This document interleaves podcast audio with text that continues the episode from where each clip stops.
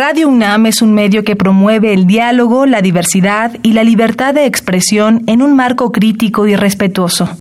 Los comentarios expresados a lo largo de su programación reflejan la opinión de quien los emite, mas no de la radiodifusora. ¿Qué podemos hacer hoy por el planeta? Internet es un milagro. Sin embargo, su uso causa emisiones de dióxido de carbono. Los correos electrónicos producen el equivalente a 890 millones de coches de CO2. Intenta reducir su uso o ser más eficiente cuando uses tu mail. Habitare Hola ecofilos, ¿cómo están? Bienvenidos a Habitare, me da mucho gusto saludarles. Yo soy Mariana Vega y también me da mucho gusto saludarte, doctora Clementina Kiwa. Hola Mariana, pues qué gusto escucharnos nuevamente. Así es, porque el día de hoy vamos a estar platicando de un tema, como siempre, ya saben que aquí siempre lo decimos, en Habitare son temas muy interesantes, pero el día de hoy, ¿quién nos acompaña, Clemente? Pues hoy nos acompaña Guadalupe Hules, ella es física, maestra y doctora en ingeniería mecánica por la UNAM y además es investigadora del Instituto de Energías Renovables de nuestra querida universidad. Bienvenida, doctora Vitare. Muchas gracias y muchas gracias por la oportunidad de platicar con su público. Bueno, pues sin más preámbulo, vamos a comenzar. El día de hoy estaremos hablando acerca de viviendas sustentables. Quédense con nosotros. Esto es Habitare, Agenda Ambiental Inaplazable. Empezamos. El Instituto de Ecología de la UNAM y Radio UNAM presentan. Toma segundos destruir lo que ha crecido en años Toma horas devastar lo que se ha formado en siglos. Tomar acciones para rescatar nuestro ambiente solo requiere un cambio de conciencia. Habitare. Agenda ambiental inaplazable. Ciencia, acciones y reacciones para rescatar nuestro planeta. Nuestra, casa. Qué gusto que continúen con nosotros. El día de hoy ya les presentamos a nuestra invitada, la doctora Guadalupe Juels. Nos va a platicar un poco más acerca de vivienda sustentable. Y Clemen, sobre este tema me encontraba pensando ahora que utilizamos sustentable para muchísimas cosas, pero me parece muy curioso eh, mencionarles este término del desarrollo sustentable, este concepto, se adopta en 1999 eh, con el motivo de la Conferencia Mundial de las Naciones Unidas sobre Medio Ambiente y Desarrollo que se hizo en Río de Janeiro. Fue a partir de ahí que ya se empezó a emplear en muchísimos proyectos e iniciativas para cuidar el medio ambiente. Así es, y bueno, pues ha sido un parteaguas, digamos, ¿no? Correcto, sobre todo porque muchos de estos gobiernos y que están involucrados en el desarrollo sustentable comienzan a considerar no solamente, por ejemplo, el empleo de energías limpias o renovables, sino otros aspectos que es como el que platicaremos hoy, este tema de la vivienda. Exactamente, que es fundamental porque siempre piensa uno que la sustentabilidad o la sostenibilidad, como también eh, lo escuchamos por ahí, es sobre todo para la producción de alimentos, pero no, en realidad tiene que ser en toda nuestras, eh, en nuestra vida cotidiana de pe a pa, digámoslo así. Correcto, y bueno, pues en ese sentido, doctora Guadalupe Juárez, por favor cuéntenos, ¿qué significa esto de una vivienda sustentable? Bueno, una vivienda sustentable es aquella que una, pues responde a las necesidades de lo que es una vivienda, dar protección, cobijo a una familia, eh, que responda a estas necesidades eh, habitacionales que tiene uno. Y también eh, que lo haga de una manera que deje el menor efecto negativo sobre el ambiente. Siempre va a haber una huella pero debemos tratar de que esta huella sea lo menos negativa posible y que responda a todo lo que es eh, sustentabilidad, el ámbito ambiental, eh, el, social y el económico. Entonces debemos dar una respuesta económica a las necesidades de las personas, pero eh, dejando el menor, la menor huella negativa a nuestro medio ambiente. Claro, porque una de las claves es de la sustentabilidad es eh, dejarle una herencia positiva, digámoslo así, a las futuras eh, generaciones. Y, y una de las cosas que me encanta de tu trayectoria, Lupita, es que eres física y sin embargo estás haciendo investigación sobre vivienda. Cuéntanos un poquito qué hace una física en este ámbito. Bueno, eh, como física siempre me gustó entender el porqué de los fenómenos, pero siempre tuve un poco esa inquietud de la aplicación y fue por eso que la maestría y el doctorado lo hice en ingeniería, para poder hacer algo más aterrizado. Y yo empecé a estudiar fenómenos de transferencia de calor, mecánica de fluidos, y los estuve aplicando en varios ámbitos y con resultados interesantes.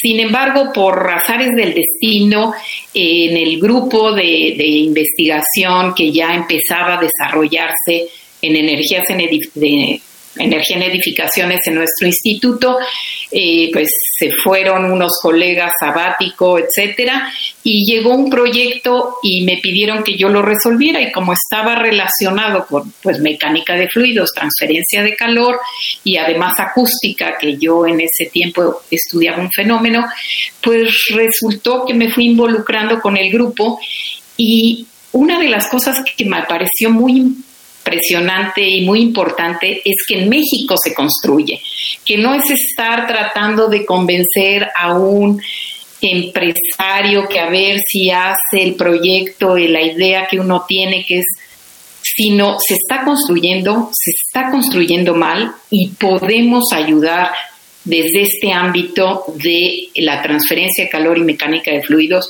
a que se construya mejor. Y pues ahí me fui este, involucrando este, en pues, energía en edificaciones.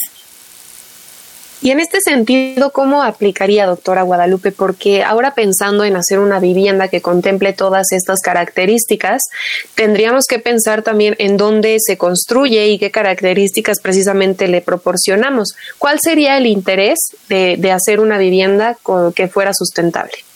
Bueno, para nosotros la base de la sustentabilidad de una vivienda o cualquier edificación es planearla, diseñarla de acuerdo al clima del lugar.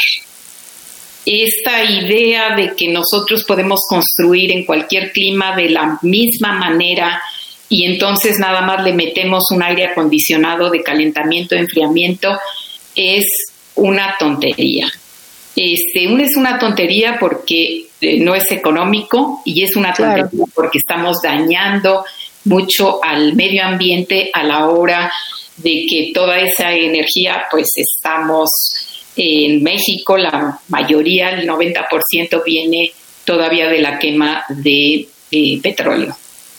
Y además es fácil dimensionarlo, ¿no? Es como poner un iglú en el desierto y después ponerle algo por dentro para que permanezca caliente. Es un poquito ilógico, ¿no? Exactamente. Una cosa, por ejemplo, sencillísima, el color del el techo y el color de los muros que reciben radiación solar, ¿de qué color debe ser?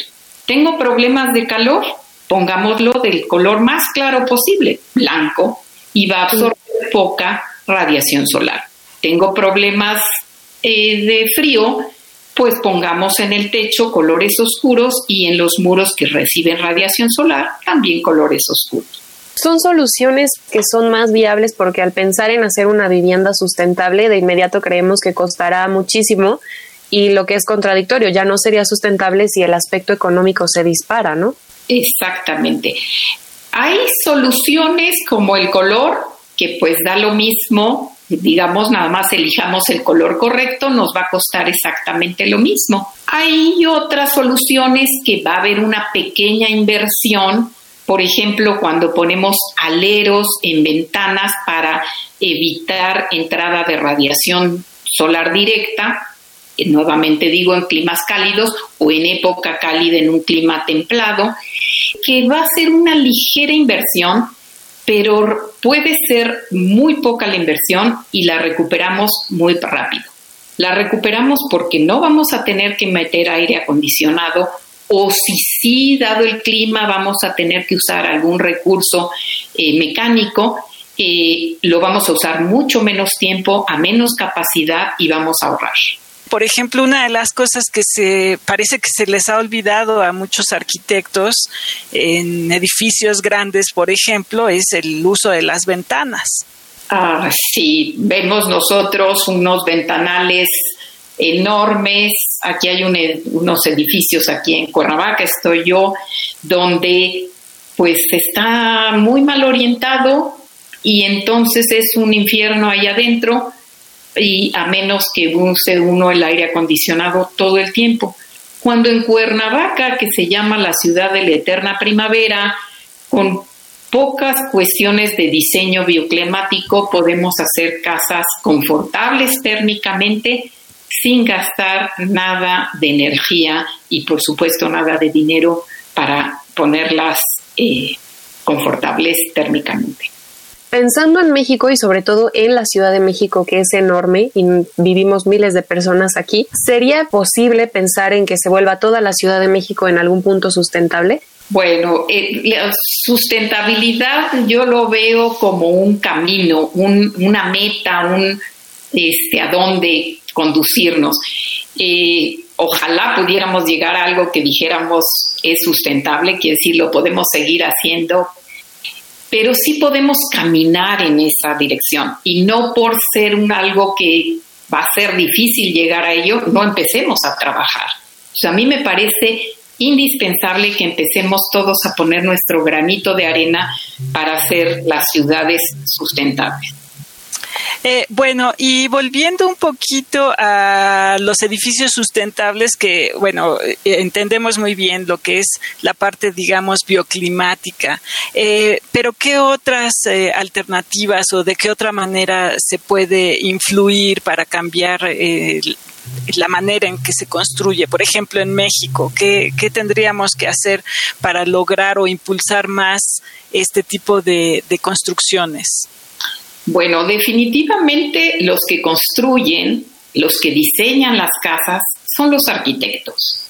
Entonces, una de las cosas que nosotros hemos tratado de hacer es difundir esto entre los arquitectos porque, y sobre todo en las escuelas de arquitectura, en las facultades de arquitectura, porque cambiar esta visión de que podemos construir como sea en cualquier clima y después ponemos aires acondicionados, debemos modificarlo.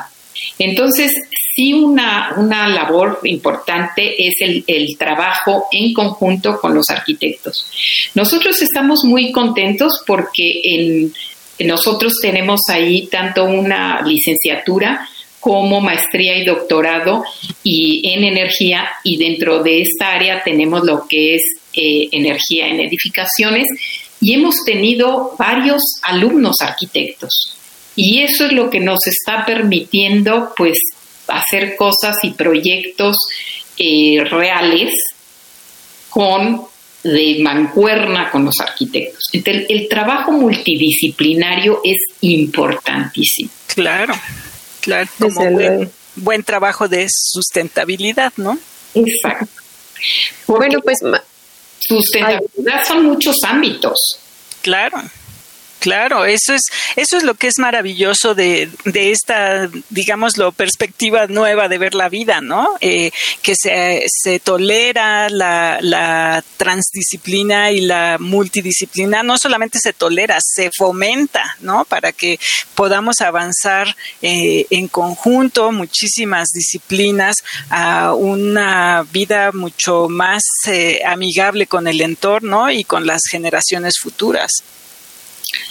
Y hay un punto, eh, yo cuando les dije a mis colegas, sí, voy a entrarle, me parece interesante, lo único que sí es que yo no me meto con normas.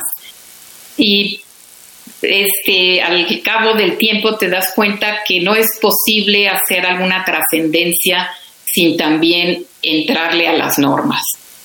Porque efectivamente una de las partes es la institucional. Debemos tener un marco legal correcto, adecuado para propiciar eh, es la sustentabilidad, para obligar acciones hacia la sustentabilidad.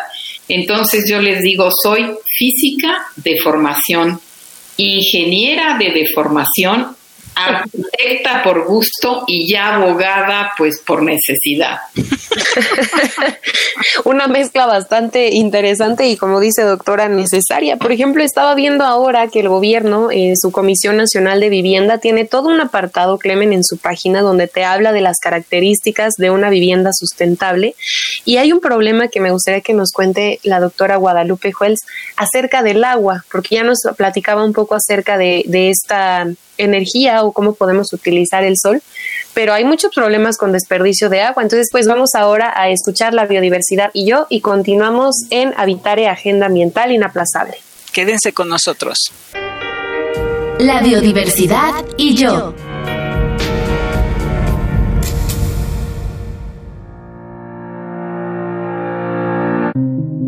Al norte del estado de Morelos y colindante con una de las zonas urbanas más pobladas del mundo, la Ciudad de México, está el corredor biológico del Chichinautzin, un área natural protegida que abarca dos parques nacionales, las lagunas de Zempoala y el Teposteco. Este corredor biológico es un área de gran biodiversidad. Está poblado por bosques de pino, oyamel y encino, y también es un centro de especies endémicas. Algunas de estas especies son el conejo zacatuche, uno de los más pequeños del mundo, el ajolote de Zempoala y el ratón de los volcanes. Preservar estas áreas es de suma importancia no solo por la biodiversidad de las especies que ahí habitan, sino también por los servicios ecosistémicos que proporcionan. Este lugar cuenta con características hidrológicas que participan en el balance hídrico regional. Su amplia extensión, altitud, así como la permeabilidad de sus suelos le confiere una gran importancia en la recarga de acuíferos. Actualmente, el corredor biológico Chichinautzin es amenazado por el cambio de uso de suelo. Por ejemplo, para la agricultura, la venta de tierras para más desarrollos urbanos, incendios forestales, cacería y deforestación.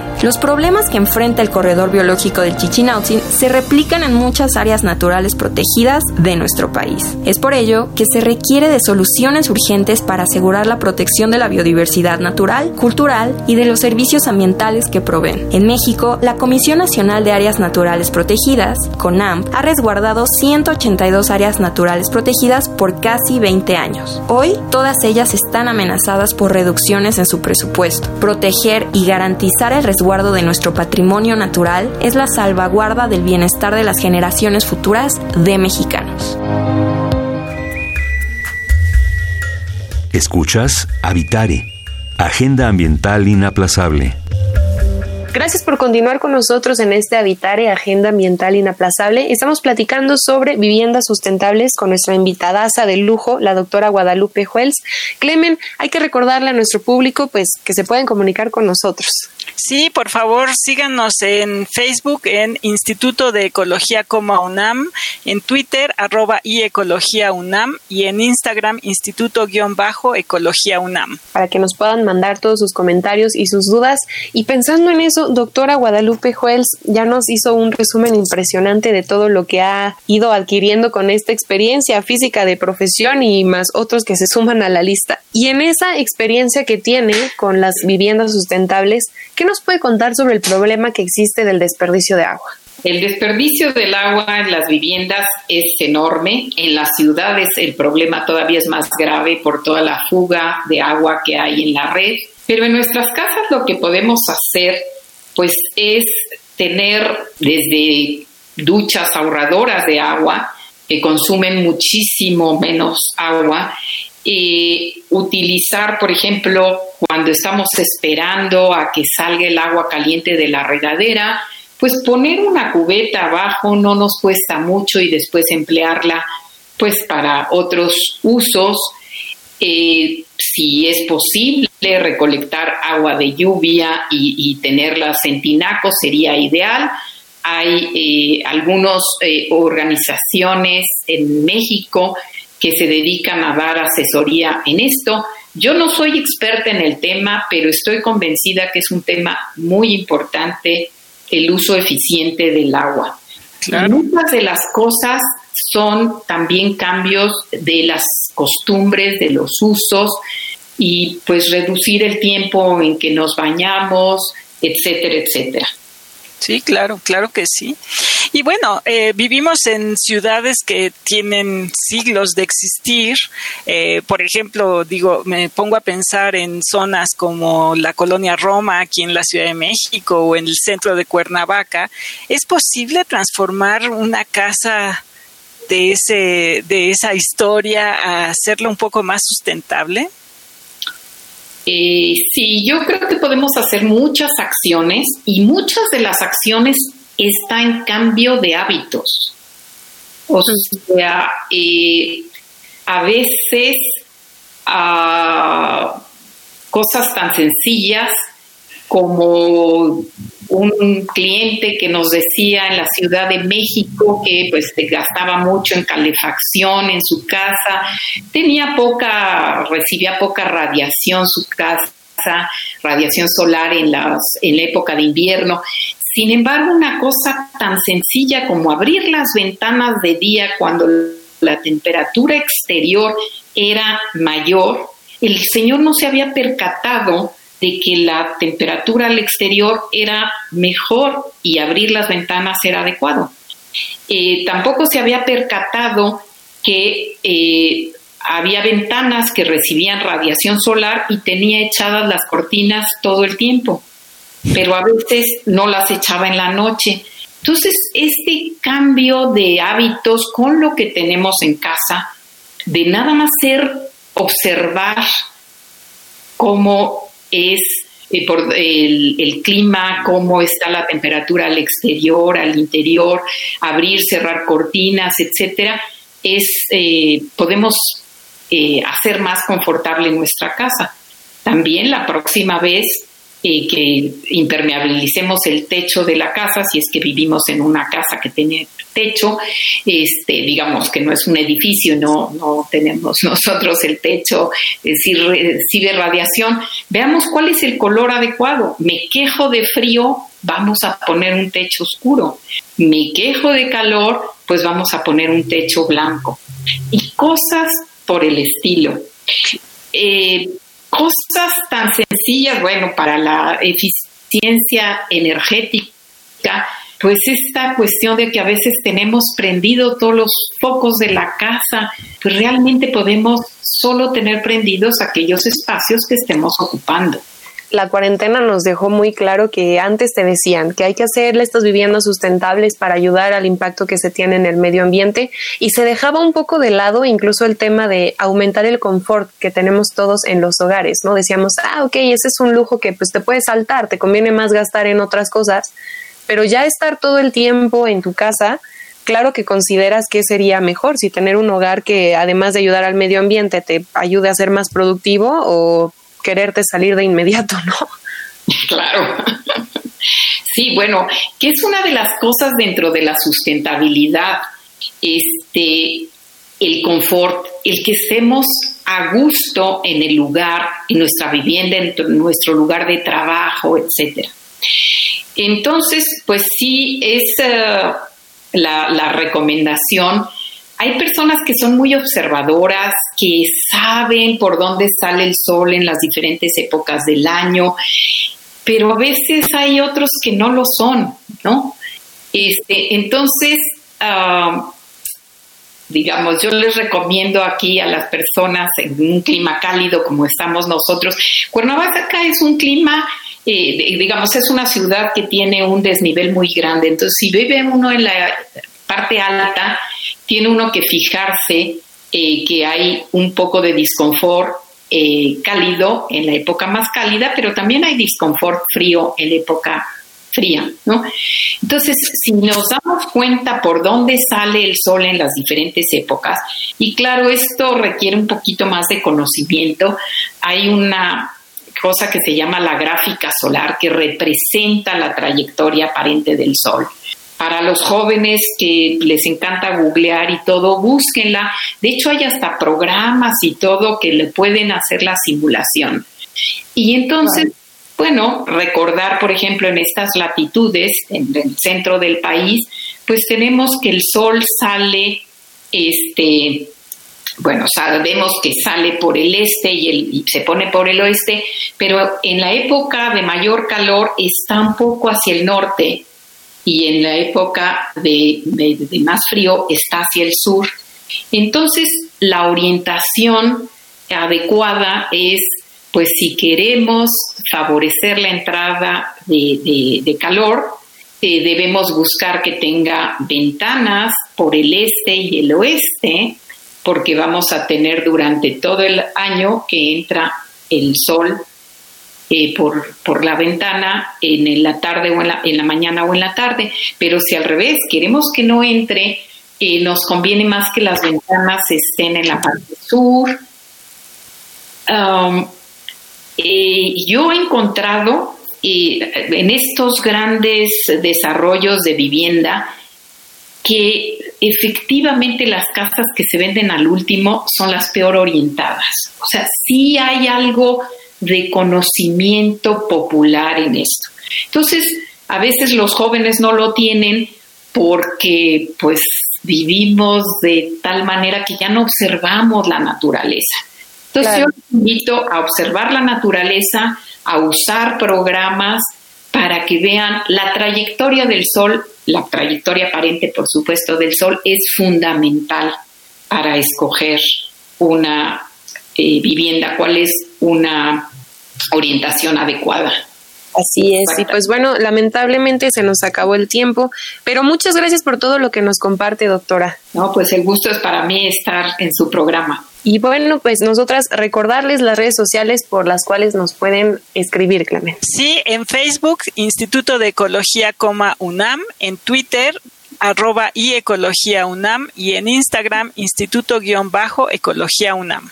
Pues bueno, solamente queremos agradecer al Instituto de Ecología de la UNAM y a Radio UNAM. En la asistencia a Carmen Sumaya, la información de Aranza Torres e Italia Tamés.